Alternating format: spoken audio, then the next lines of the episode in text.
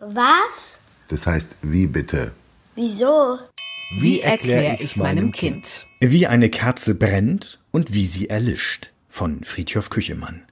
In vielen Familien gehören brennende Kerzen zur Adventszeit. Vier Kerzen auf dem Adventskranz stehen für die Adventssonntage. Woche für Woche wird eine weitere angezündet.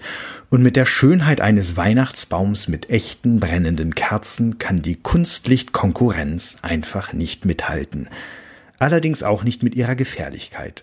Um die 15.000 Mal kommt es jedes Jahr in Deutschland in der Advents- und Weihnachtszeit zu Wohnungsbränden, die durch Kerzen vor allem auf Adventskränzen und Weihnachtsbäumen entstanden sind.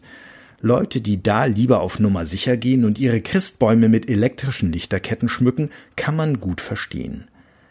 Lange Zeit waren Kerzen die beste Möglichkeit, um in dunklen Räumen für Licht zu sorgen. Ihr Feuer war zwar empfindlicher als das von Fackeln, aber sie rußten und stanken weniger. Wohl schon vor 40.000 Jahren haben Menschen mit Dochten und brennbaren Flüssigkeiten Flammen genutzt. Damals war es noch kein Wachs, sondern Talg oder Tran, also tierische Fette und Öle. Wenn man die verbrennt, stinkt das aber auch.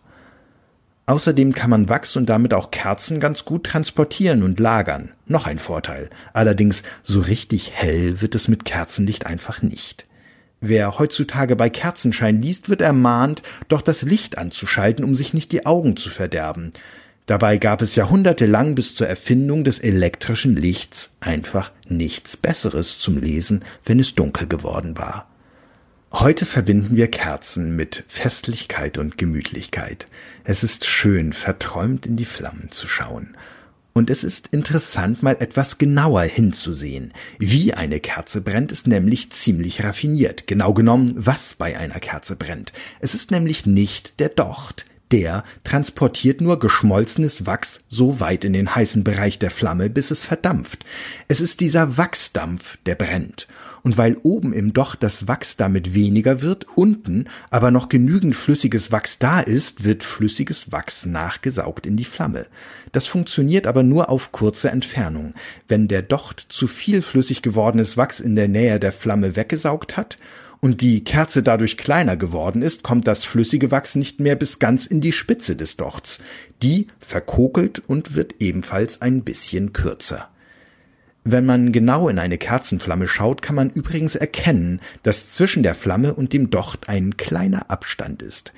Erst ein Stück vom Docht entfernt sind die Bedingungen für die Reaktion von Wachsdampf und Sauerstoff aus der Luft gegeben, bei etwa 250 Grad. Und wenn sich die Flamme noch weiter vom Docht entfernt, dann erlischt sie. Genau das passiert, wenn wir eine Kerze auspusten. Die Flamme wird so weit weg von der nötigen Temperatur und dem Reaktionsgemisch geblasen, dass sie nicht weiter brennen kann.